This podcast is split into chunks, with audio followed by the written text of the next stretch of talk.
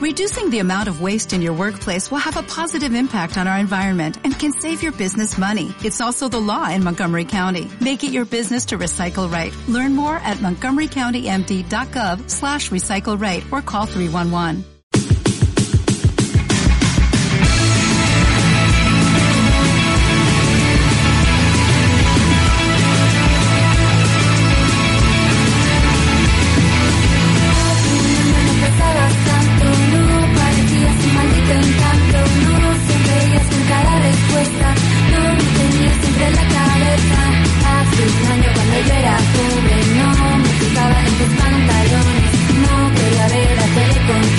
Estamos en Sexo Sofía. Está Barbie Mariscotti del otro lado del teléfono. Hola Barbie, ¿cómo estás? ¿Cómo andan? ¿Todo bien vos? Buenas, Barbie. Bien. Hola Barbie. ¿Cómo andan? Muy, bien, muy bien. Barbie Mariscotti es sexóloga, psicóloga, docente, militante también, todo eso, Barbie. Eh, uf, hay una efeméride muy linda para hablar que me la parece... Del fin de semana, me imagino, ¿no? La del fin de semana. Sí, la del sábado. Eh, a mí me sorprendió un poco. eh, estaba, no sabía que había un día Eso internacional. ya, eso ya es para debatir. No sabía, yo no lo sabía. Que lo sepamos, me claro. faltaba, me faltaba la data. Día Internacional del Orgasmo Femenino. Así es. 8 de agosto. Bien. 8 de agosto, Día Internacional del Orgasmo Femenino, aunque bueno, últimamente se estuvo hablando del Día Internacional del Orgasmo de las, las personas con vulva. Bien. Digamos, entendiendo que es una efeméride que tiene que ver con el descubrimiento eh, o algo así, porque no es que no existía antes, pero bueno, Claro. empezó a aparecer en los libros de anatomía de clítoris y las capacidades de multiorgasmo que tienen las vulvas y los estudios de Kinsey de 1948 indicaban que un porcentaje muy, muy, muy, muy, muy alto de mujeres heterosexuales no tenían orgasmos, la mayoría de las veces los fingían, los tenían muy de vez en cuando, en contraposición con los varones heterosexuales que decían tenerlos siempre en una relación sexual. Entonces, bueno, un poco desde ahí viene esto de el día en el cual, nada, es un día en el cual se habla mucho de la brecha de orgasmo, se enseña el autoconocimiento, se enseña, no sé, las partes de una vulva, las posibilidades de placer que tiene una vulva, se trata de separar el acto sexual de la reproducción, un poco lo que venimos haciendo siempre nosotros Sí. en el programa, pero bueno, el 8 de agosto queda como la efeméride del orgasmo femenino y por eso te agrego, o del orgasmo de cualquier persona que tenga vulva. Eso, ese, ese dato que, mm, que decís al toque me apareció, porque cuando yo iba a tuitear y ponía orgasmo femenino, yo dije, no, para, la femenidad tiene que ver con otra cosa, no necesariamente con el orgasmo de un cuerpo que tiene vulva. Exacto. Pero claro, ustedes piensan que la división entre sexo y género, si bien hoy nosotros la manejamos y en el programa la hablamos muchas veces, eh, que digamos que sabemos que biología no es destino, que nuestro cuerpo puede tener una cosa y nuestra identidad puede ser otra, eso lo sabemos hoy, no lo manejamos con tanta claridad hace, eh, no sé, 70, 80 años. Claro. Cuando hablábamos de femenino o de feminidad, hablábamos de mujer y hablábamos de persona con vulva, digamos, sin Claro. hacer esta distinción y sin nombrar de ninguna manera a personas trans. Por eso, bueno, es, es la aclaración que podemos hacer ahora, Bien. pero que todavía las efemérides siguen siendo el orgasmo femenino. Bien. Claro, la distinción ahí entonces decías entre sexo y género. Claro, como para tener presente, el sexo es un conjunto de características cromosómicas, hormonales, genitales, que definen un cuerpo y que lo dividen en esta especie dentro de los dos sexos que conocemos en la especie humana, que es masculino y femenino. Claro. El género es asumir una identidad con ciertos roles y, y con cierta expresión de esa identidad en relación a nuestros genitales. Sabemos que existen personas cisgénero, o sea que asumen la identidad acorde a los genitales que tienen, y las Claro. personas transgénero que no se identifican con los genitales, hormonas y cromosomas que porta su cuerpo. Clarísimo. Pero Clarísimo. bueno, eh, no era no era una distinción válida o era una distinción que se conocía con fuerza en el momento en que se empieza a hablar del orgasmo femenino, digamos. Entonces, Claro. bueno, uno va a encontrar todo mezclado. Exactamente. Y nombraste también a Kinsey. Alfred Kinsey sí, es el fundador de la sexología y él se encargó de realizar un montón de encuestas anónimas, específicamente en 50.000 varones de Estados Unidos y 43.000 mujeres. Y bueno, al ser anónimo la gente respondió cosas que en ese momento no se respondía y las conclusiones de sus encuestas hablan de esto, ¿no? Por ejemplo, de que eh, el sexo extramarital era mucho más común de lo que creían, que todos los géneros tenían fantasías sexuales, que las mujeres también se masturbaban, que el sexo y las fantasías con gente de nuestro mismo sexo era muy habitual y muy esperable, eh, que la heterosexualidad no es la norma. bueno, un montón de, cosas que fueron muy controversiales y que si a alguien le interesa explicitarse un poquito más, la película y por ejemplo, las cuenta bastante. sí, 15 y bueno, porque vos trabajás en el instituto. Yo trabajo en el instituto, exacto, bueno, el, el instituto de nombrar al fundador de la sexología, pero bueno, la película es bastante interesante porque imaginen publicar todo esto en 1948, eh, bueno, la mm. verdad que fue bastante controversial. Sobre todo porque eh, en relación al placer femenino o al placer de las mujeres, empieza a hablar de esto, de que las mujeres se masturban, de que el principal órgano femenino es el clítoris, de que se puede conseguir orgasmos frotando el clítoris, de que la penetración no es necesaria porque la vagina no tiene mucha sensibilidad. Y bueno, y lo que termina diciendo, que es una frase con la que lo condenan mucho, que la frigidez, que era históricamente la falta de deseo sexual en la mujer, en realidad para él es un problema de técnica sexual pobre en la pareja. Mira. Pobrecita, lo quisieron matar. Hmm. Barbie, ¿y qué sabemos hoy del orgasmo de persona con vulva? ¿Se ha avanzado al respecto?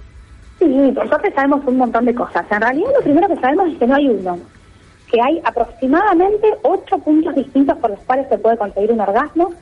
Sabemos que el órgano más importante es el clítoris, el clítoris es una pequeña protuberancia que se ve, que tiene tejido eréctil, digamos, y tiene muchas terminaciones nerviosas. Eh, se ve en la conjunción de los labios, un poquito más abajo de la pelvis, pero es un órgano interno que internamente es muy grande, tiene como dos tentáculos y dos bulbos llenos de tejido nervioso que envuelven la uretra y la vagina. Por lo tanto, lo que se conoce o se dio a llamar como punto G, en realidad es tocar la cara interna del clítoris desde adentro de la vagina. Bien. Sabemos que los orgasmos son siempre con estimulación del clítoris, directa o indirecta. Sabemos que el orgasmo por penetración tiene que ver con que el moverse los labios vaginales tapan y destapan el clítoris, es decir, como que lo acarician, entonces de ahí viene nuestra capacidad de sentir placer. Sabemos que son más de uno, sabemos que la etapa de resolución, que es cuando el cuerpo deja de estar excitado y aparece el sueño, el cansancio, es tardía en la mujer, puede durar hasta una hora, por lo cual se puede seguir eh, logrando orgasmos después del primero. Sí, se, aprendieron un montón de cosas, digamos, y creo que el Día del Orgasmo Femenino hace referencia a esto, ¿no? A, educar a nuestras niñas y mujeres en el placer y no tanto en la lógica de que el sexo tiene que dolerles, que, eh, que el orgasmo de ellas no importa, que a veces se acaba y a veces no, y que es normal no acabar, sino como, bueno, plantear un discurso desde un sexo positivo. Me gusta. O sea que hay una cuestión también del trabajo, obviamente, de la comunicación, de la información. Sí, como todas las efemérides, siempre hay un, tenemos un agente muy fuerte que tiene que ver con el agente, con los medios masivos de comunicación. Y si están comprometidos con una función educativa, bueno, por supuesto que la idea es hablar desde este lugar, desde, desde el placer y no desde el miedo, porque cada vez que hablamos del sexo en mujeres o en personas con vulva hablamos de miedo, ¿no? Miedo a un embarazo no deseado, miedo a un aborto, miedo al dolor, a la vergüenza, a si vas a ser o no vas a ser considerado una puta según la edad que tenés cuando empezaste a, tener placer. Digo, bueno, entonces es un día por lo menos donde se pide este compromiso de cambiar el discurso. Clarísimo. Estamos charlando con Barbie Mariscotti, psicóloga, sexóloga, haciendo estas charlas que están en el marco de Sexo Sofía, que después las pueden buscar en Spotify. Claro. Y estamos hablando del orgasmo femenino o de, para decirlo más específicamente, del orgasmo de la persona con vulva. Eh, ¿Pasa todavía, Barbie, eh, esta situación que por ahí hay, eh, vos en, en, tu práctica, que hay mujeres que vienen y te dicen, yo nunca tuve un orgasmo en mi vida? Sí, pasa y de hecho la anorgasmia, o sea, la ausencia de orgasmia, porque ya no se usa más la palabra frigidez, es una de las principales causas de consulta en sexología de todas maneras, chicos, ustedes tengan en cuenta que al consultorio sexológico llega la gente que la pasa mal. Claro. Cuando las personas tienen una sexualidad increíble, placentera, orgásmica, yo no me entero. Eh, o no vienen a mi consultorio, digamos, a eso es lo que me refiero. Entonces, no quiero que lo que digas sea tomado un dato estadístico, pero sí sucede mucho todavía con personas que pueden tener orgasmo masturbándose, pero no pueden tener un orgasmo con penetración, o no tienen un orgasmo con su pareja, o fingen el orgasmo por distintos motivos, en general es para que su pareja no se ofenda, o para que el acto sexual termine rápido y se puedan sacar el conflicto de encima, eh, o, llegan en determinados momentos, eh, y no es lo más habitual, entonces vienen con esta angustia de decir, ¿por qué puede ser, cómo puede ser que mi pareja acabe siempre y yo acabo cada tanto? ¿O por qué mis orgasmos no son importantes? ¿O por qué mi placer no es importante? Digamos, todavía en sexología sigue siendo un motivo de consulta que tiene que ver incluso con la poca educación y el poco conocimiento que tenemos de nuestras propias vulvas. Super, Barbie, eso que decís es muy interesante porque vos en el inicio nombrabas el tema de la penetración y ese imaginario está pero muy vivo, ¿no? De que la penetración es lo que te tiene que hacer alcanzar el orgasmo siempre. Sí, y aparte primero, no todo el mundo, primero la penetración es una práctica sexual más, es decir, son cosas que podemos o que no podemos hacer en la cama, listo junto a un montón de otras prácticas. No es la práctica, no es la más importante. Pero hasta desde, el lenguaje y desde el imaginario es la más importante porque, por ejemplo, le decimos juego previo a todo lo que nos es penetración. Claro, claro. Entonces estamos pensando que hay algo que es previo y bueno, previo... Y lo dejamos afuera casi con ese, con ese previo. O a veces nos preguntamos, por ejemplo, le preguntamos a dos mujeres cómo hacen para tener relaciones, porque no se nos ocurre cómo dos cuerpos sin penes pueden tener una relación sexual. Entonces, a mí me gusta hablar de prácticas sexuales. La penetración, pene vagina, pene ano, pene boca, es un tipo de práctica sexual, pero las caricias es una práctica sexual, la masturbación es práctica sexual, los besos son prácticas sexuales, los juegos de orden y de poder son prácticas sexuales, digamos, hay un montón de cosas que se pueden hacer si eh, no nos quedamos pensando que lo único que debe suceder es la penetración. Es muy interesante porque eso está muy, pero muy vivo lo que decís, porque uno dice, bueno, ¿qué? Y, tú, y eh, estuviste con tal.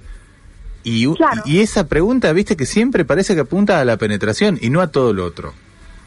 Sí, incluso em, pasaron pasaron algunas cosas, pero no versamos, es una cosa muy común. Totalmente. ni siquiera entre, tanto, entre más jóvenes incluso, y decir, bueno, ¿qué pasó? pasaron cosas que tienen que ver con prácticas sexuales, pero no las no las reconocemos prácticas sexuales. Sí, clarísimo. O, por ejemplo, en personas con vulva, estoy menstruando, no puedo tener sexo, cuando en realidad no hay ningún tipo de imposibilidad para tener ningún tipo de sexo. Tampoco la penetración, pero bueno, suponiendo que la penetración no, te guste, te duela, te dé asco, se pueden generar encuentros sexuales de otra manera. Como te digo, bueno, hay, eh, hay un montón de prácticas que son divertidas y placenteras y orgásmicas. Y lo que viene a decir el día del orgasmo de personas con vulva es justamente esto, que el órgano principal en realidad no está dentro de la vagina, está afuera. Entonces que podemos incluir la penetración, pero que no nos quedemos esperando que mágicamente, porque hay algo que nos penetre, venga el orgasmo. Y hay que salir a buscar el orgasmo con otras prácticas. Clarísimo, Barbie. Eh, hablaste de ocho puntos diferentes ¿Esos ocho puntos están eh, todo en lo que es el, sector de la vulva o hay algunos por afuera también? Mira, el que estaría por afuera, hablamos de las mamas, o sea, las mamas, el pecho tienen un tejido eh, muy excitable también y se puede lograr un orgasmo a través de la estimulación de las mamas, pero después estamos hablando del clítoris, que sabemos que es el principal, después tenemos la zona en la que se juntan los labios, vaginales.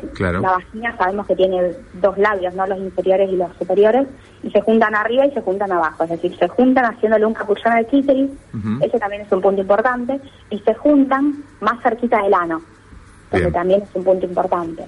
El ano es una zona erógena también muy importante, la uretra, o sea, el caminito que va del clítoris a la uretra, que la uretra recuerden que es el orificio microscópico por el cual se hace pis, no es el orificio por el cual menstruamos y no es el orificio por donde se penetra.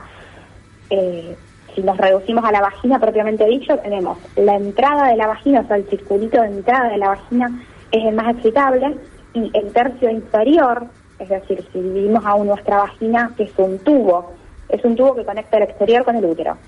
Si la dividimos en tres, estamos hablando del primer tercio para el lado del ombligo, no para el lado del ano, ahí hay un bulbito con un tejido eréctil que yo decía que es la cara interior de clítoris, se conoce como punto G. hay un montón de zonas que son propicias para llegar a un orgasmo porque son excitables. Los labios vaginales, digamos, son un tejido altamente excitable, son un tejido que se llena de sangre y se hinchan en la excitación, entonces eso hace que tengamos mejor recepción de los estímulos. Eh, bueno, y me estoy quedando solamente en lo más común y lo más conocido. Claro, claro, está bien. Va a haber personas que te dicen a mí lo que es el cuello, a mí la espalda, a mí la cadera, y es todo válido, porque en realidad nosotros neuronas sensitivas tenemos en todo el cuerpo. Bien, Barbie, vuelvo a algo de lo que dijiste, que por ahí es, medio obvia la pregunta, pero me parece que está bueno hablar de esa parte, eh, que es que, bueno, a veces eh, se terminan fingiendo los orgasmos, eh, y pensaba en por, en por qué se llega, por qué se toma esa decisión, y, y una vez que, me imagino, dentro de la pareja empezás a hacer eso, después debe ser difícil salir de ahí y en algún momento decir, che, mira, ¿sabes que no no me está, o sea, hay un problema acá, tenemos que ver cómo llegar, pero digo, una vez que entraste en esa, debe ser difícil de salir también después. Sí, primero que todo lo que dijiste es cierto, es decir, es muy difícil decir, porque aparte partamos de la base que en general, si estamos hablando en el marco de una pareja, o le fingimos a alguien que es nuestra pareja, estamos hablando de una relación de cariño. Claro. No es fácil decirle, che, ¿sabes que todo este tiempo yo te estuve fingiendo hmm. y ahora quiero otra cosa? Digamos, ese es el principal objetivo a la hora de ser clara con lo que queremos y nos gusta en el sexo, porque si veníamos mintiendo, bueno, hay una dificultad. Pero me imagino que debe ser común, capaz que primero se encuentran, no sé qué, uno no quiere incomodar o lo que sea, o sea, debe ser común eso. Mira, eh, los motivos son variados, pero tienen un poco que ver con eso que decís. Aparece primero una idea de, si no acabo va a pensar que soy frígida, que estoy amargada, eh, que no me gusta el sexo, entonces bueno, sí, el orgasmo puede suceder una no quiero herirlo o hay casos en donde realmente la persona se ofende, se enoja manifiesta malestar, que el orgasmo no sucede, entonces aparece fingir en ese momento. También conozco personas con vulva que me dicen que fingen para que se termine el acto sexual. Es decir, tengo sueño, tengo ganas de ir a dormir, pero si abro las piernas y finjo un rato, dura cinco minutos, y si me quiero poner a explicarle que no tengo deseo, estamos media hora discutiendo. es como una cuestión de economía de recursos, podríamos decirlo. Que, es terrible tener que estar discutiendo por no tener ganas de tener relaciones, pero sucede mucho. Entonces es para evitar un conflicto, para evitar que la otra persona se sienta mal, para, eh, para sacarse el problema encima. Hay personas que incluso dicen, lo finco porque cuando lo finjo me saco la presión de tener un orgasmo, pero después terminan teniendo un orgasmo real. No es la mayoría de los casos, pero a veces pero puede pasar. la relajación. como técnica para sí mismo, digamos, para relajarse.